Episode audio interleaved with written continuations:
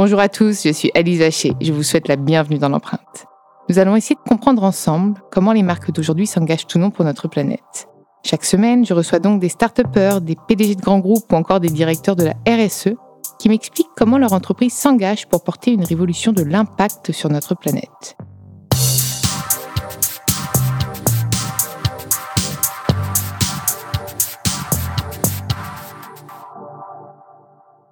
Dans ce nouvel épisode de l'empreinte, j'ai le plaisir de recevoir Grégoire Chauvière-Le Drian, directeur du bureau du groupe BEI en France, la première banque euh, d'investissement au monde. C'est bien ça? Bonjour, euh, tout à fait. Alors la, Banque européenne d'investissement, la BEI, euh, qui a été créée par le traité de Rome en, en 1957, qui est peut-être méconnue, mais c'est aujourd'hui la plus grande banque publique au monde, et on peut en être fier puisque c'est une réalisation européenne une réalisation dans laquelle l'ensemble des États membres sont actionnaires. Euh, donc c'est notre banque, la banque des citoyens, et elle a le petit avantage de ne pas coûter euh, aux citoyens. Pas... C'est-à-dire? C'est-à-dire que quand les États membres sont devenus, euh, sont rentrés au sein de l'Union européenne, elles deviennent automatiquement actionnaires de cette banque, et à leur entrée, elles versent une part en capital. Et cette part en capital, d'ailleurs, elle ne le verse pas entièrement, elle n'en verse qu'une partie. Et ensuite, c'est sur la base de ce capital que la BEI, la, Banque de l'Union européenne, émet des titres euh, sur les marchés euh, internationaux, donc se finance en émettant des titres, et elle reprête euh, de l'argent aux clients, à ses clients, à ses partenaires. Mais il n'y a pas de transfert, il n'y a pas de budget qui soit alloué à la BEI chaque, chaque année par l'Union européenne. C'est une forme de grosse mutuelle, si vous voulez, cette expression, où on, décide de se mettre collectivement ensemble. C'est de l'autofinancement presque. Presque, presque. c'est une mutualisation de, de, la dette hmm. pour financer des projets qui ont un intérêt euh, dans euh, la convergence de nos économies européennes, dans l'émergence d'une cohésion et d'une convergence européenne. Donc justement, tu me disais que c'était une banque qui était accessible à tous, vraiment tout le monde, c'est-à-dire que vous allez investir dans tous les projets de tout le monde, il y a quand même un, peut-être un seuil euh, d'investissement euh, alors, elle est ouverte à tous les projets qui sont éligibles au sens des, euh, des, priorités de politique publique européenne qui sont définies par les États membres et par, et par la Commission, qui sont au nombre de quatre les infrastructures, euh, les PME, l'innovation et l'environnement. Ça, c'est notre canevas, ce sont les quatre priorités principales. Quatre priorités qui ont toujours été là L'environnement, par exemple, a toujours été au, centre des préoccupations Alors, de la je, je, vais y revenir, elle, elle a toujours été présente. L'engagement qu'on a pris très récemment, c'est d'augmenter euh, notre part, euh, d'augmenter nos financements dédiés à, à l'environnement et donc à la lutte contre le changement climatique. Qui peut avoir accès à, à des financements de la BUI la BUI, c'est pas une banque de réseau. C'est-à-dire que vous n'avez pas un guichet de la BUI dans l'ensemble des territoires. Euh, c'est une banque qui est avant tout centralisée. Elle est basée à Luxembourg. Et depuis une quinzaine ou une vingtaine d'années, vous avez des représentations, des bureaux dans chacune des capitales européennes et à l'extérieur de l'Union européenne. On reviendra un petit peu sur l'activité en dehors de l'Union européenne c'est grâce à ça, on est en capacité de pouvoir identifier, trouver, originer en bon français euh, des projets qui soient éligibles et qui puissent bénéficier d'un financement européen.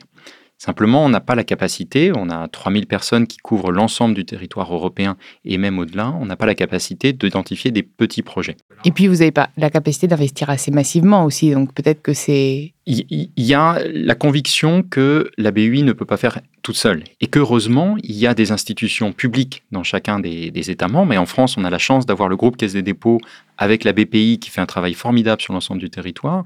On a des banques commerciales qui jouent leur rôle de transformation, justement pour pouvoir financer l'économie. Notre rôle à nous, c'est d'être en soutien de ces acteurs qui, eux, sont présents sur l'ensemble des territoires. Donc on finance les intermédiaires bancaires via des lignes de crédit. Donc on prête aux banques pour qu'elles-mêmes prêtent aux clients, euh, aux entreprises, aux entrepreneurs qui innovent. On prête euh, à la BPI, bien évidemment, en particulier pour développer l'innovation. Et on a aussi des outils de garantie.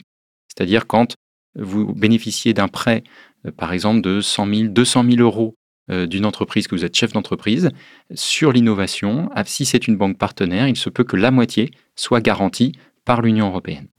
Ok, et donc tu me parlais des quatre piliers. Ils sont tous égaux en matière d'investissement, c'est-à-dire que tu as X projets pour un, X projets pour deux. Enfin, Est-ce que tu as euh, des KPI comme ça à remplir ou finalement tu peux mettre tout sur l'environnement et le reste Alors, il y, a des équilibres. Hmm. Mais je dirais c'est aussi des poches qui ne sont pas hermétiques. C'est-à-dire, vous pouvez financer l'infrastructure et avoir un impact positif sur le climat. Puis l'innovation, on parle beaucoup d'innovation verte. Donc finalement, ton pilier innovation, il va un peu partout. Tout à fait. Ce qui, est, ce qui, est, important à souligner, et je pense que c'est un des, des axes clés aujourd'hui de la Banque européenne d'investissement, c'est que depuis deux ans, un petit peu sous pression post-élection européenne de 2019, sous l'engagement euh, de la nouvelle Commission européenne de réaliser le Green Deal, cette transformation très ambitieuse de nos économies européennes, la BUI a répondu présent très tôt pour affirmer l'ambition de transformer cette banque en Banque européenne du climat. Alors, qu'est-ce que, ça veut dire derrière ce slogan, derrière cette ambition? Il y a trois piliers, trois engagements très forts qui se traduisent par euh, des éléments, de, des modifications dans notre choix d'investissement et dans nos pratiques euh, sur, le, sur le terrain auprès des, auprès des porteurs de projets. La première de cette ambition, le premier engagement que l'on a pris, c'est l'exclusion euh, dans nos stratégies d'investissement de projets qui mobilisaient des énergies fossiles. Ça, ça a été une décision très forte qui... Vous avez euh, été plus loin que la COP26. On était précurseurs quelque part. Et ce qui Enfin oui, enfin eux, ils n'ont pas, ils ont pas fini par statuer, mais oui, au moins vous, vous, avez, vous avez été jusqu'au bout. C'était, c'était en 2019. Euh, donc, et ce qui était intéressant, c'est que la BUI a été le premier acteur public à prendre ce type d'engagement. Donc vous avez dû sortir des, des investissements, il y avait peut-être des investissements que vous faisiez euh, pour des boîtes, ou alors finalement vous avez juste décidé de pas, pour, des pro pour de projet en projet, euh, investir? Notre engagement et notre responsabilité, ce n'est pas simplement de sortir de notre portefeuille, de dire vous, vous êtes classé comme non, non vert, donc je vous sors et comme ça je peux, je peux verdir mon portefeuille. La responsabilité d'un acteur public comme la BUI, c'est d'essayer d'accompagner justement cette transition. Donc le choix qu'on a fait, c'est de garder euh, ce qui était sur notre portefeuille, les engagements que nous avions faits par le passé mais qui ne serait plus éligible par rapport à notre nouvelle règle. Et on s'est donné un calendrier jusqu'à fin 2021.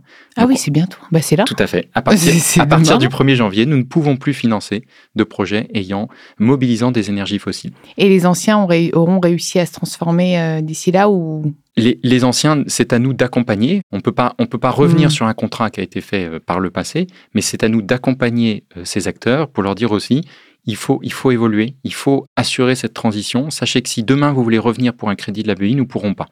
Donc modifier, changer. En l'état. En l'état, tout à fait. Il faut Et s'ils vous demandent justement un crédit pour investir dans du renouvelable ou dans... Est-ce que là, vous seriez prêt à les suivre? Tout à fait. Mais il faut qu'il y ait un engagement, hmm. et ça, c'est un, comment dire, une ambition que l'on porte auprès de nos partenaires, puisqu'on prête aux, entreprises. Il faut bien qu'il y ait un engagement de ces entreprises à transformer leur, leur activité. C'est pas simplement publier un rapport RSE avec du papier recyclé. C'est un engagement fort qui soit quantifié, vérifiable et qu'on puisse nous monitorer, qu'on puisse suivre dans la durée pour s'assurer que si on les finance, il y ait bien cette ambition qui soit aussi portée par l'entreprise. Et en ce sens, on estime que nous, c'est notre responsabilité, pas simplement de verdir notre portefeuille, mais d'accompagner les transitions au sein des économies européennes. Le deuxième engagement qui est important, puisque là c'est une exclusion, donc c'est facile d'assurer la transition, en tout cas notre verdissement de notre portefeuille en disant on arrête de vous financer. Mais notre deuxième engagement, c'est un engagement fort, c'est un engagement quantitatif. On prêtait, et c'était un des, des, mesures que l'on avait présentées au cours de la COP 21 en 2015, on s'était engagé à consacrer 25% de notre activité euh, à des projets ayant un impact positif sur, euh, sur le climat. Pour vous donner un ordre de grandeur, la Banque européenne d'investissement finance chaque année 70 milliards d'euros environ de prêts euh, au sein de l'Union européenne. Donc 25%, on est autour de 15, 16, 17 milliards consacrés à des projets ayant un impact positif sur le climat. L'engagement qu'on a pris, et cette fois il est à horizon de 2025, c'est de passer de 25 à 50%. On souhaite doubler ah notre... C'est énorme. On a du mal à mesurer. moi, je trouve ça génial, mais mais enfin, du coup, il va falloir, je pense, sourcer un maximum. Exactement ça. Ça va être un champ de. C'est-à-dire qu'on est à la recherche, euh, très clairement, c'est un message que je peux porter, carrément. de projets qui correspondent à notre ambition en termes de, de climat, notre ambition dans la transition énergétique, et pour qu'on puisse les accompagner, les financer. Est-ce que tu as des critères d'éligibilité à nous donner, peut-être parce que si nos auditeurs écoutent et qu'ils ont envie que tu ne reçoives pas tout un tas de candidatures pour des tracteurs ou des choses comme ça, quand même le but c'est que alors, on, il n'y a pas la liste d'exclusion, je l'ai précisé au départ. tout à fait. Simplement, on a effectivement un engagement, un seuil en termes de volume. On a, puisqu'on n'a pas la capacité même humaine d'accompagner les plus petits projets. Donc on finance euh, des entreprises qui ont déjà une certaine taille, des projets qui Donc sont pas les startups. Les startups, on peut pas les financer directement. C'est un des Sauf éléments. des licornes peut-être. À partir, en fait, à partir d'un seuil de 50-100 millions d'euros sur de la dette euh, classique, on va être en capacité de l'accompagner. On finance jamais plus de 50% d'un projet, sauf quand il a un impact positif sur le climat, on peut augmenter ce seuil.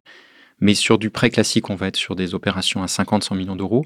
On est en capacité, grâce à un programme spécifique qui s'appelle le plan Juncker, qui a été mis en place par la Banque européenne d'investissement en 2015, qui était un plan de relance par l'investissement, avec le soutien de la Commission européenne, on a été en capacité de descendre en termes de capacité de financement.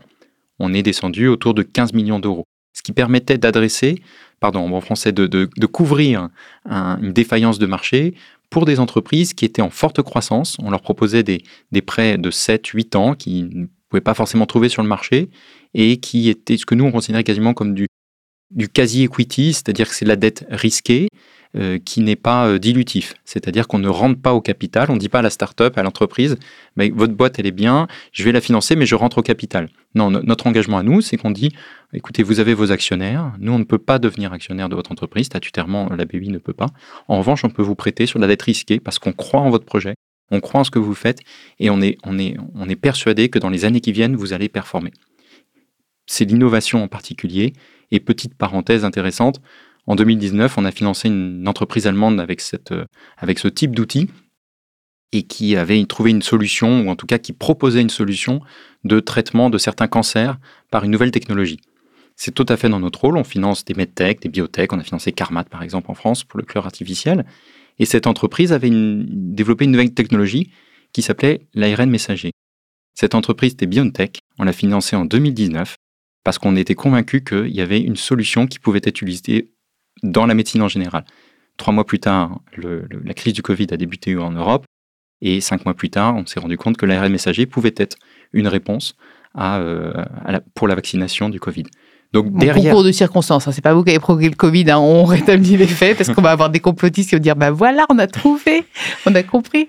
concours de circonstances, tout à fait, mais concours de circonstances bien heureux, Ouais. euh, où, euh, où effectivement il y a un soutien européen derrière une technologie de rupture, euh, derrière une, une modification ou en tout cas une évolution en termes d'approche médicale, qui a eu un débouché que nous n'avions pas anticipé, mais on avait soutenu cette entreprise parce qu'on était convaincu euh, qu'elle pouvait, qu'elle pouvait performer. J'imagine que vous êtes entouré d'experts pour euh, sourcer, pour évaluer les projets. Comment, comment ça fonctionne quand on arrive avec un projet? La, la BUI, c'est une banque particulière.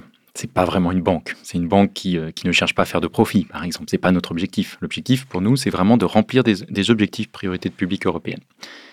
Et dans son, dans son équipe, dans ses équipes, vous avez des chargés d'affaires euh, dont le rôle est d'analyser le, le montage du dossier, des chargés de projet, comme on, peut le voir dans des banques traditionnelles. Mais vous avez tout aussi une équipe très importante d'ingénieurs qui sont capables d'évaluer euh, la pertinence économique du projet qui est porté, d'évaluer la pertinence technologique du projet et l'impact environnemental et social de chacun des projets. Et c'est important, et d'ailleurs c'est notre troisième engagement, c'est qu'aucun projet que nous financerons, et ça c'est un engagement qu'on a pris depuis le 1er janvier, n'aura d'impact négatif sur euh, le climat. Et si ça arrive, comment vous faites? Imaginons que finalement vous vous rendiez compte que bah, euh, l'entreprise dans laquelle vous avez investi n'a pas rempli ses... Si ça arrive, nous avons la capacité, du coup contractuel, de pouvoir demander un remboursement anticipé. Donc ça, c'est un engagement très fort, euh, puisqu'on estime que l'entreprise n'a pas rempli euh, les éléments de son contrat. Donc pour nous, c'est une manière de, de, mettre une pression bienveillante, mais en tout cas une pression réelle et contractuelle, sur euh, nos emprunteurs. C'est-à-dire qu'elles doivent s'engager, c'est un plan qui est défini au préalable, à ce que le projet n'ait pas d'impact négatif sur le climat et qu'il y ait une transformation qui soit euh, proposée pour euh, l'activité euh, de l'entreprise en tant que telle. Mmh, donc il y a un réel suivi, on ne peut pas faire n'importe quoi et ça c'est vraiment génial. Tu m'as, parlé d'un, succès, on va dire, avec, euh, l'entreprise allemande. Tu en as d'autres euh, exemples comme ça de, de, de, belles pépites finalement que vous avez vu naître et peut-être sur l'environnement quand même Vous en verrez. Mais Ouais. non, il y, a une, il y a une entreprise que, que j'aime beaucoup euh, qui, qui- qui performe actuellement, mais qui, a- qui avait apporté justement une innovation de rupture intelligente qui a un impact positif sur le climat. C'était une petite entreprise qui a progressé, qui s'appelle Voltalis, et c'est- l'objet de leur proposition ou de leur projet, euh, c'était d'organiser euh, ou de créer des micro-coupures sur, sur la consommation, pendant les pics de consommation, sur votre tableau électrique, notamment pour le chauffe-eau, pour les radiateurs, de telle manière que ce soit indolore, indolore pour le client. Ah. Mais simplement, ces micro-coupures sur les tranches horaires les plus compliquées, le 6-8, le 6-9 ou le soir 17-20 heures, agrégé au niveau national, peut permettre une économie substantielle qui peut limiter euh, la régénération ou l'utilisation d'une centrale supplémentaire, par exemple. Et ça, ça n'aurait pas d'impact sur la médecine ou autre, ces micro-coupures à terme Non, parce que l'objectif, c'est de le, vraiment de le mettre sur des éléments, euh, qu'on va dire, de confort, euh, qui, si elles sont coupées pendant une minute ou deux, n'a pas d'impact. Quand il y a une forte hmm. inertie, euh, typiquement chauffe-eau et, radiateur, euh, vous ne voyez pas la. Vous ne voyez... Même la nuit, on pourrait couper ça, en fait. Hein. L'objet n'est pas de couper euh, votre ordinateur ou. Oui, oui, non, mais c'est vrai que moi, c'était le premier, les, premières images que j'avais en tête. Et Donc ça, on l'a financé avec de la dette risquée au départ. Au départ, et depuis, cette entreprise, elle a performé. Il y a, il y a eu un acteur qui est rentré au capital, qui, et qui va accompagner cette entreprise. Et c'est plutôt une belle histoire qui est en train de s'écrire avec une innovation au service d'un projet qui est celui d'assurer de, la transition et de préserver le climat. Donc euh, la banque euh, investit pour sauver le monde un peu, à 50% et à 50% dans d'autres choses. Mais comme tu dis, je pense que tout est lié. Est-ce que tu, toi, tu vois qu'il y a de plus en plus d'entreprises qui ont toujours une dynamique euh, engagée, notamment en matière bah, d'environnement? De plus en plus d'entreprises qui naissent aujourd'hui ou, qui doivent se réinventer. On parlait de transition, je pense que tu l'as vu et tu as investi euh, massivement dans, on de transition digitale, numérique récemment. Aujourd'hui, la transition, elle est beaucoup plus écologique. Il y a, deux, éléments de fond que j'observe qui, sont euh, qui sont captivants.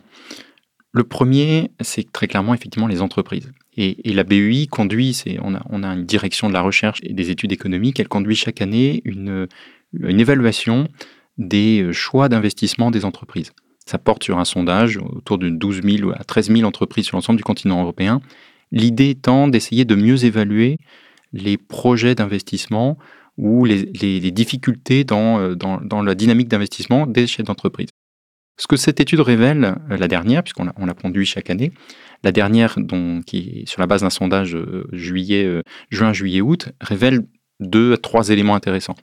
Le premier, c'est que les chefs d'entreprise, notamment en France, intègrent maintenant euh, le fait que le changement climatique peut avoir un impact négatif sur leur propre activité. Donc le Covid est passé par là, certes, mais on commence à rentrer dans cette prise de conscience. Les assurances, hein. Complètement. Tu vois, franchement, euh, de plus en plus d'entreprises doivent se réinventer, doivent, doivent accélérer parce que le réchauffement climatique est clairement nuisible pour leur... Euh, Totalement. Mais c'était une dynamique qui n'était pas perçue comme telle il y a encore 3 ou 4 ans. Donc là, il y a vraiment eu une accélération de cette prise de conscience. Le deuxième élément important, c'est que ces mêmes chefs d'entreprise estiment que dans l'année qui vient, ils vont investir dans des éléments permettant la transition énergétique. Ça, c'est un espoir très fort qui, donne raison à des perspectives de croissance qu'on évalue à 6-7% en France l'année prochaine. Et ça, c'est un élément très important euh, qui peut potentiellement être, moteur. Donc à nous de pouvoir accompagner ce souhait des chefs d'entreprise de pouvoir investir dans des éléments de transition énergétique. Et le troisième élément de, cette étude, c'est qu'il y a un frein aujourd'hui euh, pour, ces chefs d'entreprise qui n'est pas l'accès au crédit, qui n'est pas euh, l'incertitude réglementaire, tel que c'était le cas il y a encore quelques années. Le frein aujourd'hui, c'est la capacité à recruter des personnes compétentes sur ces sujets-là.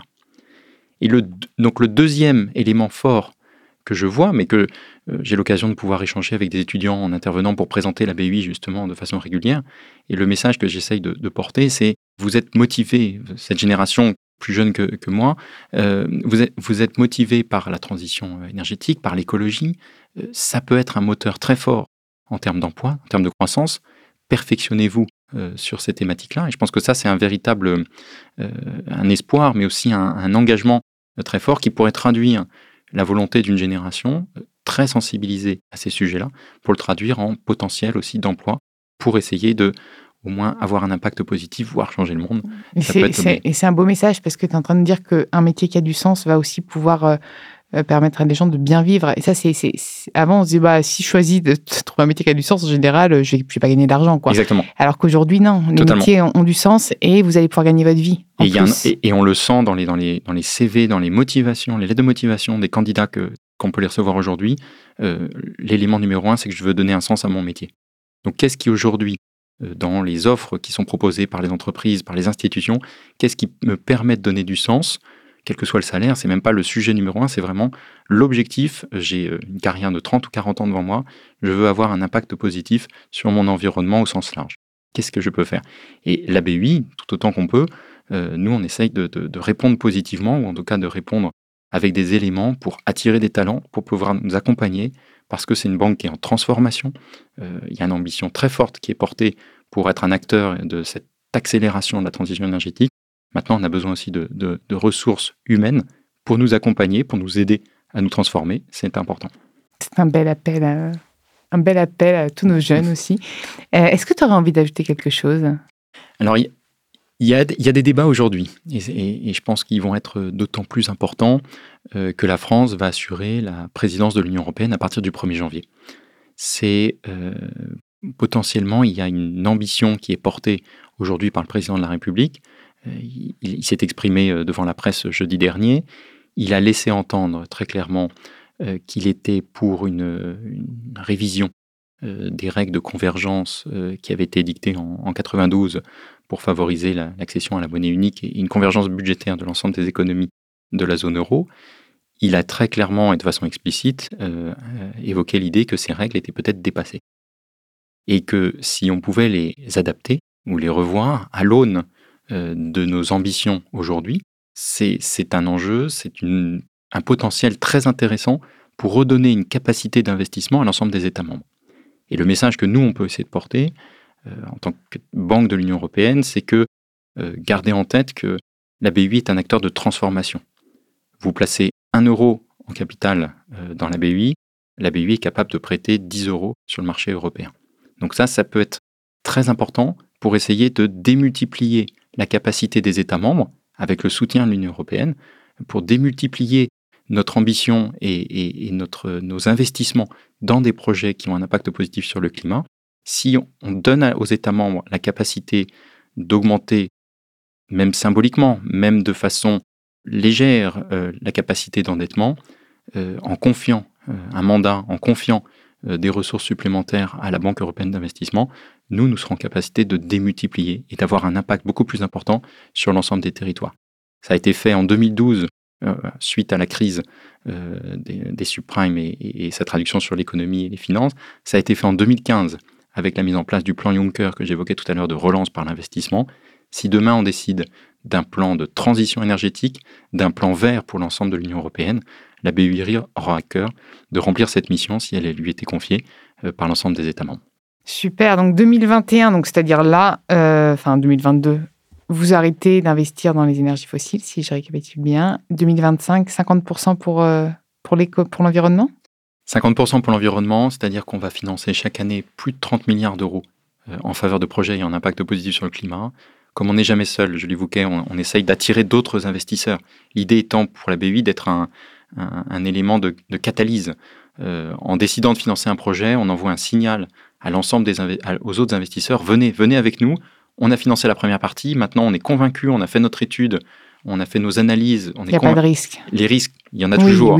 Mais en tout cas, vous pouvez être sûr que nous, on a estimé que c'était un projet qui était pertinent euh, et qui avait de l'avenir et qui remplissait un objectif de priorité de politique publique. Venez avec nous.